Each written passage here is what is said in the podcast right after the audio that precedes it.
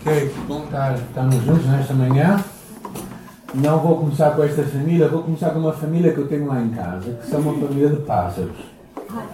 É, outro dia fomos surpreendidos porque os nossos pássaros estavam sempre a ter ovos. E, uh, e havia uns que não chocavam, ficámos um bocado assustados a ver se aquilo ia dar alguma coisa ou não. Mas deixa ficar, ó Tiago, tem tudo a ver. A imagem, pode deixar a imagem. E, uh, e foi interessante, quando eles começaram a nascer, já viram nascer pássaros. Assim pequenos. É uma coisa muito curiosa, não é? E eu achava que eles não existiam. Ou melhor, depois começámos a ver quantos estavam lá dentro. E começámos a ver um e depois vimos outro. E depois vimos outro. E foi muito engraçado. Eles são os, os quatro, têm os mesmos pais e a mesma mãe, ao que parece. Uh, são blacks. É porque nós temos várias cores lá dentro da, da gaiola. Acho que eles enamoraram-se um pelo outro, da mesma cor. E, e, então os pássaros serem iguaizinhos aos pais. Mas foi curioso ver duas semanas eles à janela, olhando cá para baixo, apreciando cá embaixo, vendo as alturas, não, não saltando para baixo, não era tempo. E, a, e nós pensámos, mas como é que eles se vão alimentar? Não sei se alguém já pensou sobre isso, sobre isso não é? Se calhar vocês nunca pensaram, nunca tiveram pássaros em casa, então nunca pensaram nesse problema grande que nós temos ali, não é? E percebemos a mãe a cuidar deles, não é? A ir buscar, a trazer comida. Havia um deles que estava muito frágil e nós pensávamos que ele ia morrer, mas sobreviveu, está vivo.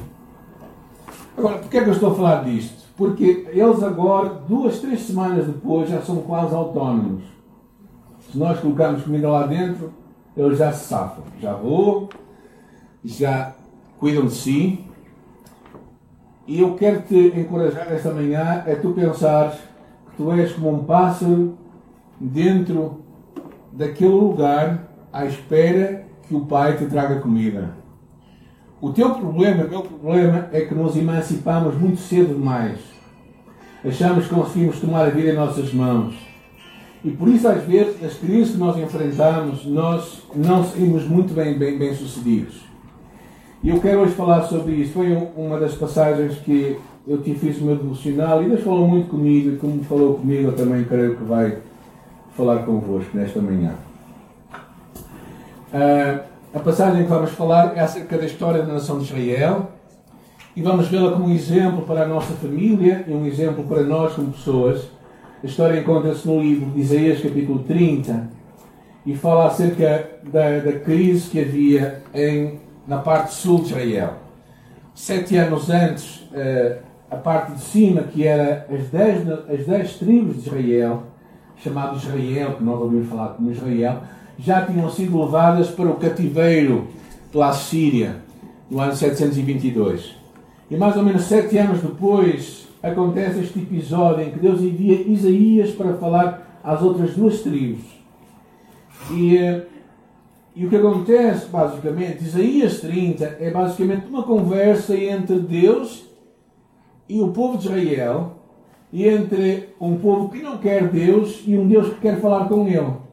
Ou seja, Deus fala com aqueles que não querem ouvir. E é muito curioso isto, porque às vezes nós pensamos que Deus só responde às nossas orações ou àquilo que nós falamos, mas às vezes Deus vai nos surpreender falando quando nós nem queremos ouvi-lo. E por isso eu tenho quatro pensamentos que queria partilhar convosco nesta manhã. Uh, versículo, capítulo 30, está aí no versículo 1 e versículo 2. Ai dos filhos rebeldes, diz o Senhor, que realizam planos que não procedem de mim e fazem aliança sem a minha aprovação, para acrescentar pecado sobre pecado, que se propõem descer ao Egito sem buscar o meu conselho, para se fortalecer com a força de Faraó, para se refugiar na sombra do Egito. É muito curiosa esta passagem porque o que percebemos muito claramente é que esta nação, a nação de Israel, ou melhor, que nós chamamos Israel, mas realmente era a parte de Judá, que eram as duas tribos que ainda estavam lá, o que eles fazem basicamente é que trocam a sombra do Onipotente que nós falámos há bocado pela sombra de Faraó. E achava que na sombra de Faraó iriam ter mais abrigo, iriam ter mais proteção, iriam ter mais refúgio. Judá troca a sombra do Onipotente pela minúscula sombra de um ser humano, Faraó. Um dos maiores desafios que tu e eu temos, que nós enfrentamos na vida, é trocarmos a sombra de Deus por outras sombras, por outros abrigos. Podem ser muitos. Na verdade, eh, o nosso amor começa a ficar dividido entre o amor a Deus e o amor a outras coisas, entre a fidelidade a Deus e a fidelidade a outras coisas. É por isso que Tiago é um bocado forte quando diz adultos e adúlteras. Não sabeis que a amizade do mundo é inimizade contra Deus? Portanto, qualquer que quiser ser amigo do mundo se torna inimigo de Deus. Agora, o que é ser amigo do mundo? É basicamente viver como as pessoas que não conhecem a Deus vivem. Ou seja, colocar o teu coração naquilo que as outras pessoas colocam o teu coração, colocar a tua força naquilo que os outros colocam a sua força. Das palavras de Jesus é: ninguém pode servir a dois senhores. Tal como o amor nunca pode ser dividido. Tentem dizer o que é adultério espiritual. É basicamente não termos um compromisso 100% com Deus. É, a mensagem de Jesus é, é, realmente é muito radical. E ele não, ele não se satisfaz com pouco. Ele quer tudo ou nada. E uh, o problema da religião é que normalmente tenta gerir um bocadinho os amores. Tenta gerir o negócio, que é fidelidade. Mas Deus não, não, não faz isso. Porquê? Porque o amor nunca pode ser dividido. Pensem vocês falarem à pessoa que vocês amam, dizendo assim: Ok, Sabes, nós temos sete dias na semana. Durante, sete, durante seis dias e meio, ou melhor, seis dias e, e 90% do sétimo dia, e eu vou pensar em ti. Mas nos outros 10%, vou pensar no outro. Ou na outra. Já estou a ver a cara zangada de algumas pessoas, não é? Não é isso que nós fazemos com Deus tantas vezes? Mas o que eu faço com Deus? Tantas vezes eu me dou conta que eu acho que eu posso ser fiel a Ele na maior parte do meu tempo e amá-lo na maior parte dos meus dias, mas há um tempinho que tem que ser para mim. Eu tenho que gerir à minha maneira, como eu quero. E, e o problema principal de Israel era que verdadeiramente ele no tempo difícil que eles estavam a viver, em vez de buscarem Deus, em vez de procurarem Deus, em vez de procurarem refúgio em Deus, no tempo que tu e eu estamos a viver hoje, tempos difíceis, onde é que tu e eu estamos a buscar refúgio? Estamos a buscar refúgio em Deus ou, ou em todos os outros recursos? Pode ser eh, um faraó, pode ser a tua própria força, as tuas próprias capacidades e habilidades de gerir a tua vida pode ser é, o que quer que seja. O problema principal é que a nossa aliança, a nossa procura de refúgio naquilo que não é Deus, o que vai resultar, versículo 5, diz assim, ah, desculpem, o versículo 5 diz: Todos se envergonharão de um povo que de nada lhes valerá não servirá nem de ajuda nem de proveito, porém de vergonha e de opróbrio. Ou seja, aquilo que eles pensavam que seria uma grande ajuda, aquela sombra de Faraó que seria de grande utilidade, não servirá para nada. É tal qual as palavras de Jeremias, quando ele diz: Assim diz o Senhor, maldito o homem que confia no homem, que faz daquilo que é mortal a sua força e está a falar de mortal, está a falar de ti próprio, da tua própria força. E diz que esse homem é. Como é que ele chama aqui? Hã? Sim, é como um arbusto do deserto, mas é diz logo no princípio. Assim diz o Senhor: Maldito. Sabem, quando tu confias em ti, nos teus recursos, na tua força, nas tuas capacidades, tu és Não sou eu que digo. É Deus que diz. É, é, é, por que, que isto é assim? Porque Deus não quer ter o nosso amor dividido. Porque Deus não quer nos ter fiéis durante cinco dias da semana e dois dias infiéis. É tudo ou nada.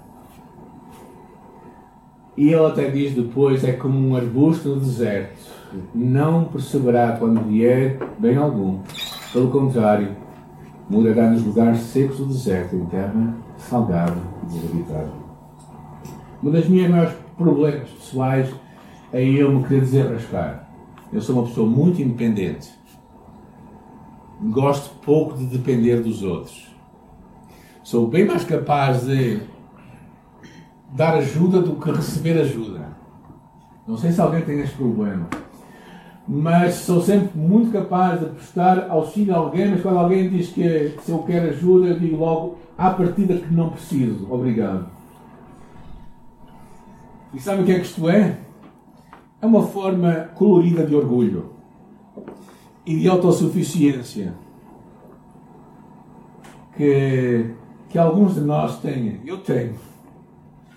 É curioso que Deus, quando fala isto, ele diz uma coisa curiosa. Ele diz para, para estar, o versículo 8 diz assim: Vai, pois, escreve numa tabuinha perante ele, escreve num livro, para que fique, fique registado para os dias vindouros, para sempre, perpetuamente. Ou seja, Deixa isto registado, o que está a acontecer. Para que os outros vejam o que foi acontecer. Por isso, a primeira, a primeira, a primeiro grande pensamento que eu, que eu acho tão interessante para nós conseguirmos encontrar, encontrar a saída da crise em que tantas vezes nós estamos, é nós conseguirmos buscar força e apoio no lugar certo. E o único lugar certo não é, o, o não é uh, as asas de Faraó, não é as asas da nossa autossuficiência, é as asas de Deus. É isso que Deus estava a querer falar.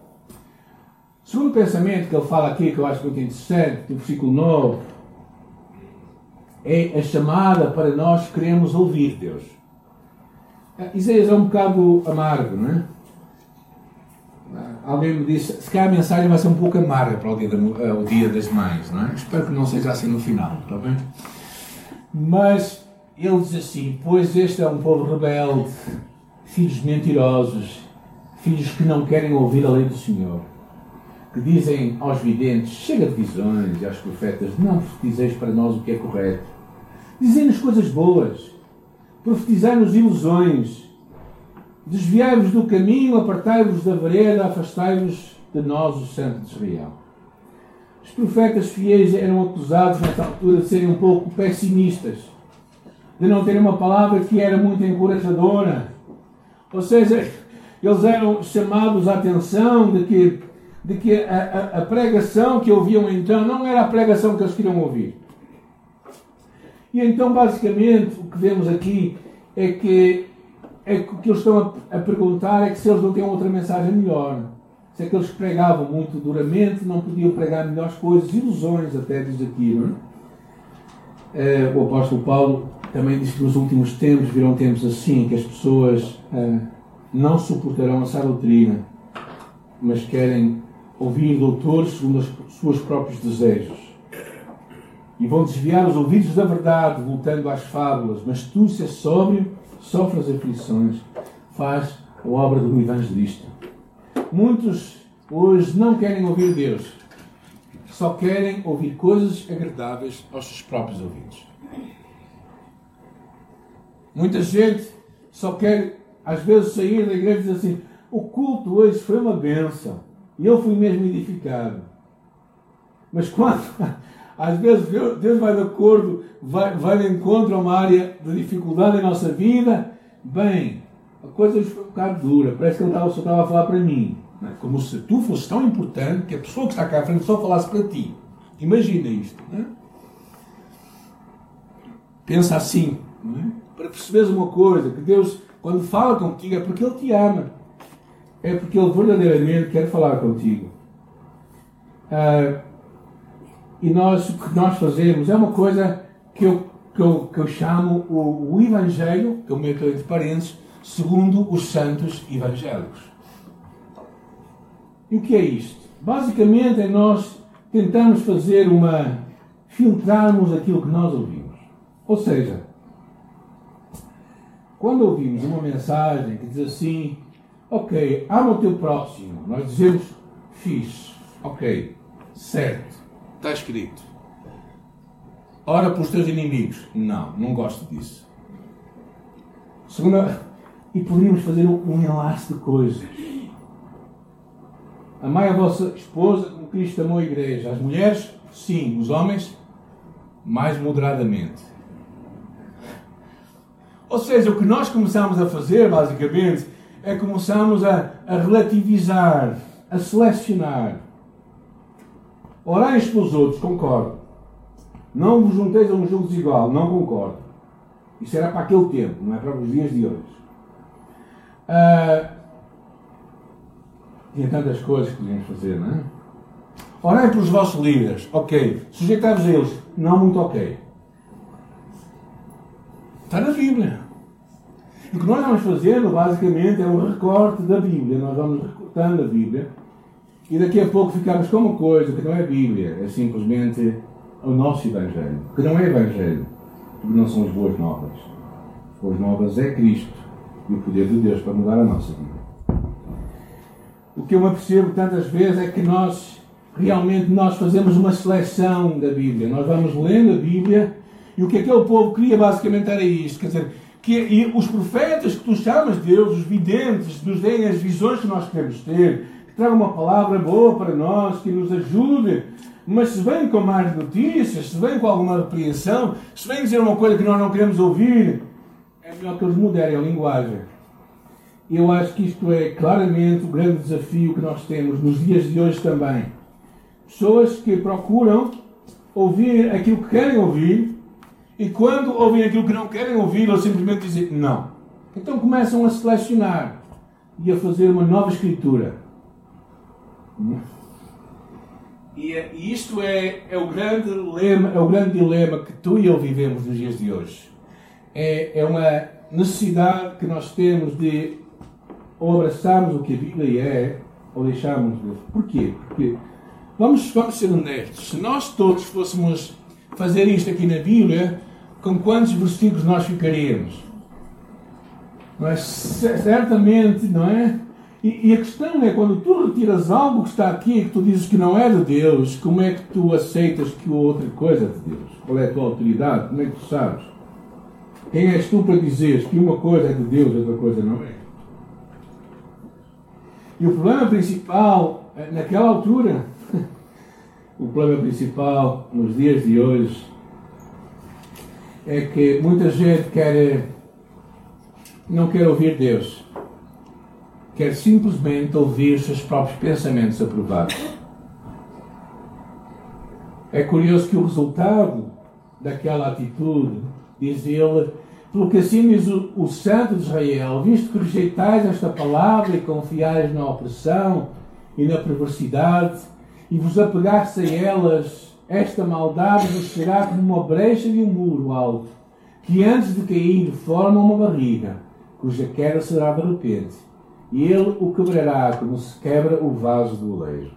Ou seja, o que ele diz é que quando pessoas que pensam assim, que querem assim, vão ser como um muro que vai começar a criar um rasgo e que vai, vai mostrar como é que ele está. Está aqui um homem que trabalha com ferro, não é? Ele sabe muito bem, se a coisa não for bem feita, aquilo vai tudo cair.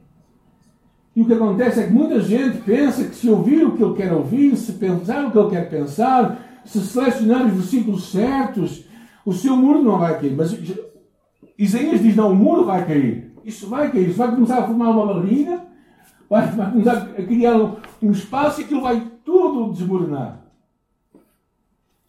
E por isso, para nós sairmos da crise em que tantas vezes nós estamos, nós não, não, temos que ouvir os nossos pensamentos, nós temos que ouvir os pensamentos de Deus e os sonhos e os projetos de Deus para nós e a vontade de Deus para nós. E temos que acreditar que ela vai se cumprir e vai ser o melhor de Deus para nós. Sabem, eu, eu, eh, e meus filhos não isso, mas vou-lhes agora contar. Né? Eu, eu antes de namorar, eu, eu pensava muito antes de namorar. É? Eu criava paixonites agudas, não é? Uh, e pronto, eu era um rapaz que me ia apaixonando, mas eu antes de pensar em namorar, eu pensava muito bem naquilo, né? tentava fazer o filme todo. Né? Mas eu tinha uma convicção de que Deus queria o melhor para mim. E por isso havia alguns critérios. E como eu esperei o que Deus tinha para mim, eu acreditei que a pessoa que Deus me deu há 30 aí, é uma 37 anos, é a pessoa certa de Deus para a minha vida, não é? É a pessoa certa de Deus para a minha vida. Porquê? Porque eu acho que tantas vezes tu fazes o que Deus diz para tu fazeres, podes ter a certeza de uma coisa, podes passar por dificuldades, mas a vontade de Deus é boa, agradável e perfeita. E tu vais provar isto. Provai e ver que o Senhor é bom.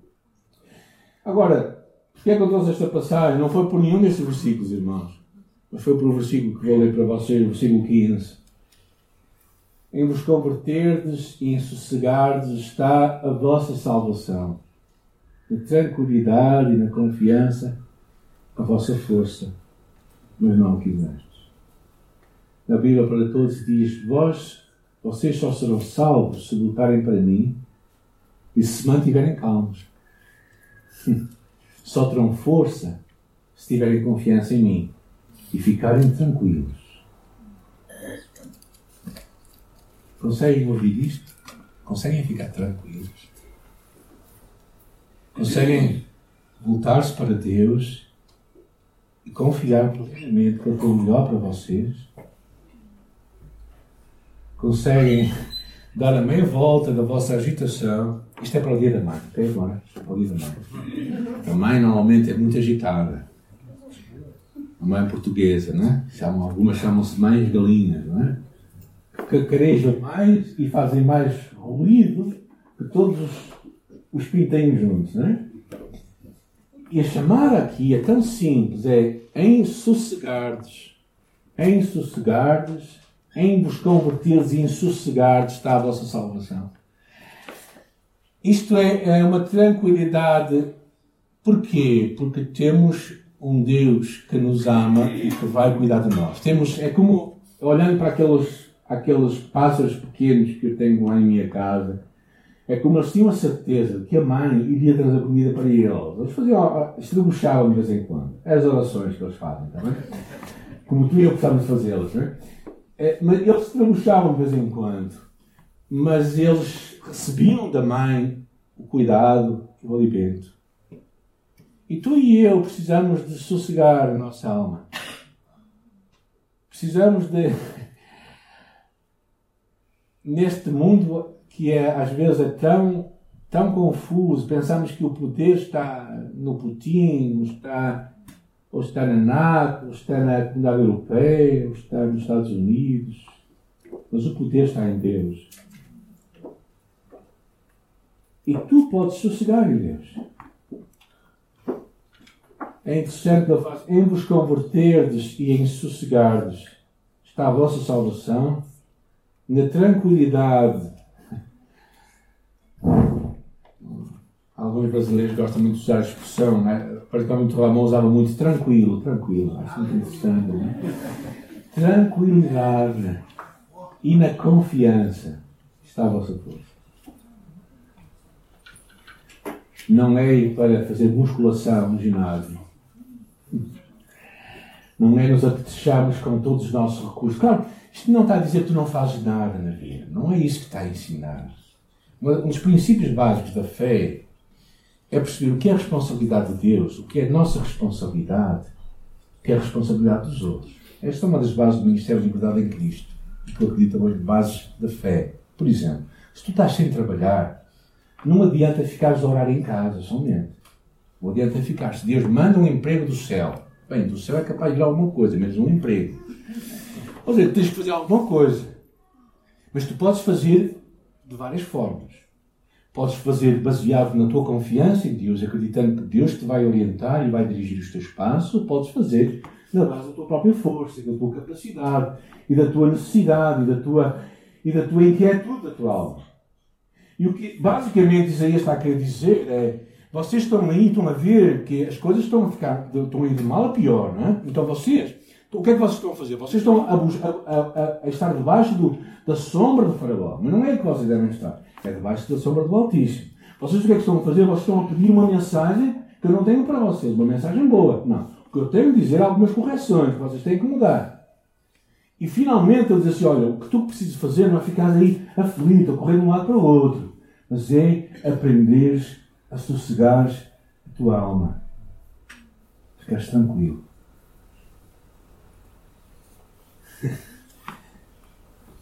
Quem tem facilidade em ficar tranquilo? E eu tenho muita dificuldade.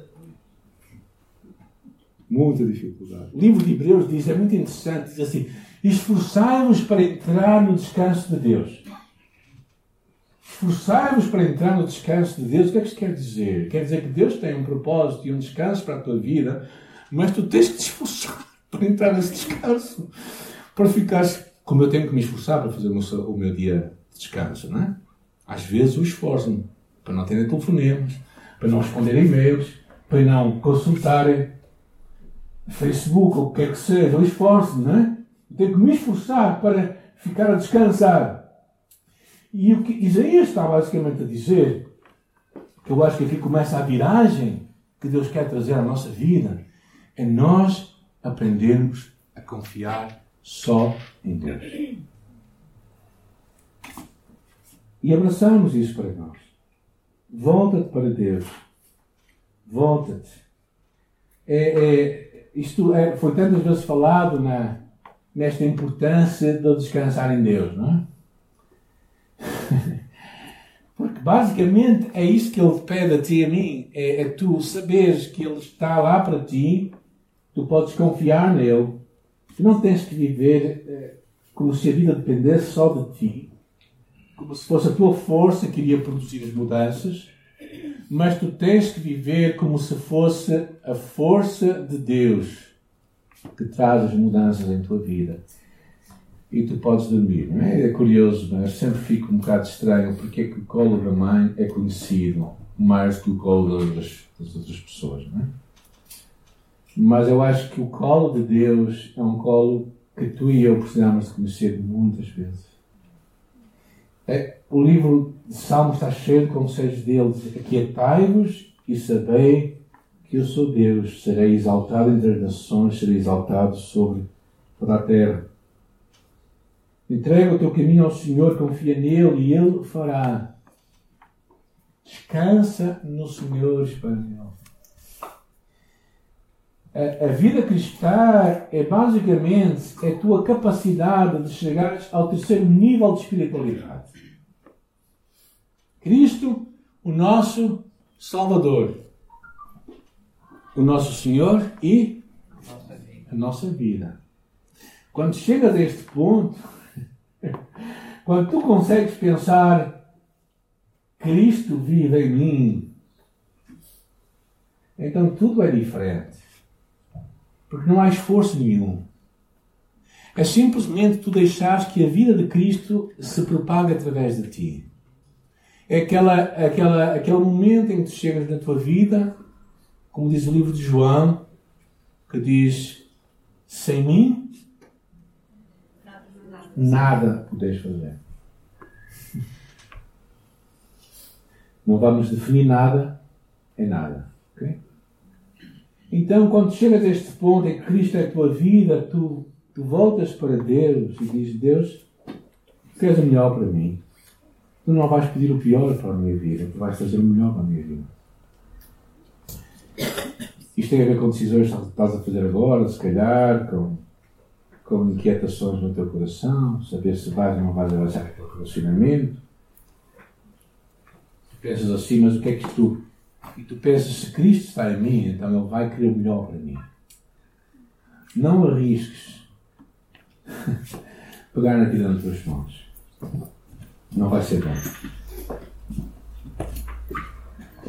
E a última ideia que eu quero passar para vocês é, é o que ele diz logo a seguir, não é? Uma chamada, no versículo 18 diz: Por isso o Senhor espera para ter misericórdia de vós e se detém para se compadecer de vós, porque o Senhor é Deus de justiça, bem-aventurados os que nele esperam. Esperar em Deus significa esta capacidade de saber que Deus, quem Deus é, que vem ao nosso encontro e nós vamos ao encontro dele. Chave para a vida alcançada ao permitir que Ele seja Deus e que nós exerçamos a nossa plena dependência dele até que descobramos que Ele pode suprir nossas necessidades centenas de vezes melhor que nós próprios. A, a música que cantamos diz assim: Amo a tua voz. E depois diz assim: Tu me guias? Alguém sabe esta letra? Pelo fogo. Na escuridão, tua presença me conforta. Te conheço como Pai e amigo também, tenho vivido a bondade de Deus. Bondade que me cerca, me segue até o fim. E depois diz: Minha vida dou e rendido estou, tudo te entregarei. O que nós cantámos há pouco era esta, esta disposição para entregar a Deus tudo. Acreditar que, que Ele é este Deus que, que nós conhecemos e nós corremos ao seu encontro, porque sabemos que Ele, Ele tem coisas muito melhores para nós do que tu e eu podemos conseguir para nós próprios. Esta palavra basicamente se resume nesta ideia básica que é voltarmos para Deus, confiarmos nele de todo o nosso coração e encontrarmos nele a nossa força. E uh, Isaías trouxe este clamor a este povo. Este povo que queria tomar a vida nas suas próprias mãos e, e fazer as suas próprias decisões. Basicamente, Isaías tenta pôr um stop e dizer: Não, Deus te ama.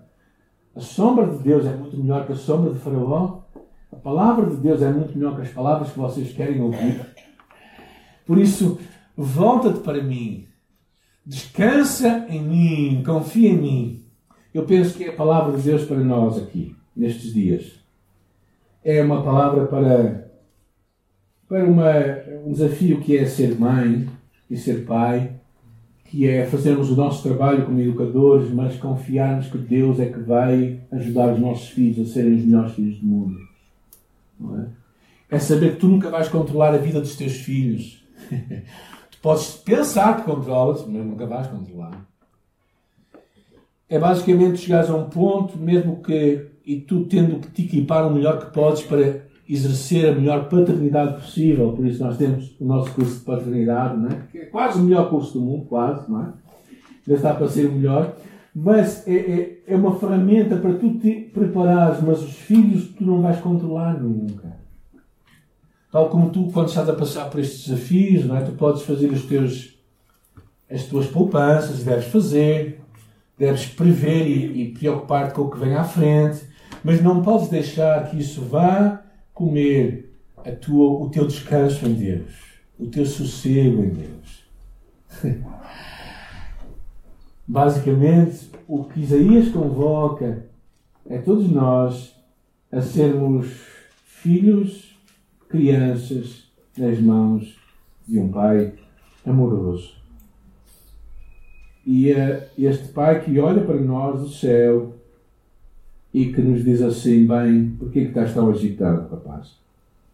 O que é que se passa contigo? Eu não estou aqui? Onde é que pensas que eu fui? Eu estou a ver-te. Conheço o que está na tua cabeça. Já sei o que estás a pensar para amanhã. Mas sabes, o segredo para tu viveres uma vida descansada é tu aprenderes a descansar em mim, confiares em mim e esperares que eu vou, eu vou mostrar-te os meus planos a cada dia. Por isso não fiques agitado. Jesus dizia, em outras palavras, basta a cada dia o seu mal. Por isso, mais para vocês, pais para vocês, educadores para vocês. Façam o vosso melhor e, no final, descansem em Deus. para não morrerem com problemas de coração, não é? para saberem que o resultado não depende de vós. Vocês não são responsáveis por os vossos filhos. Vocês são responsáveis pelo papel, o vosso papel como pais. Eu tive que pôr isso na minha cabeça. É? E, no entanto, tive os melhores filhos do mundo. Toda a gente sabe. Não? É? Nunca me deram consumições. Mas louvo a Deus por eles. Eu sei que o segredo é quando tu e eu conseguimos descansar em Deus. E é isso que eu espero para ti, como alguém que está a influenciar, a para ti como um homem, uma mulher, que, que olha para o futuro, no meio desta grande confusão que todos nós estamos a viver, às vezes desgastados, cansados, emocionalmente exaustos, momento para tu descansares no Senhor.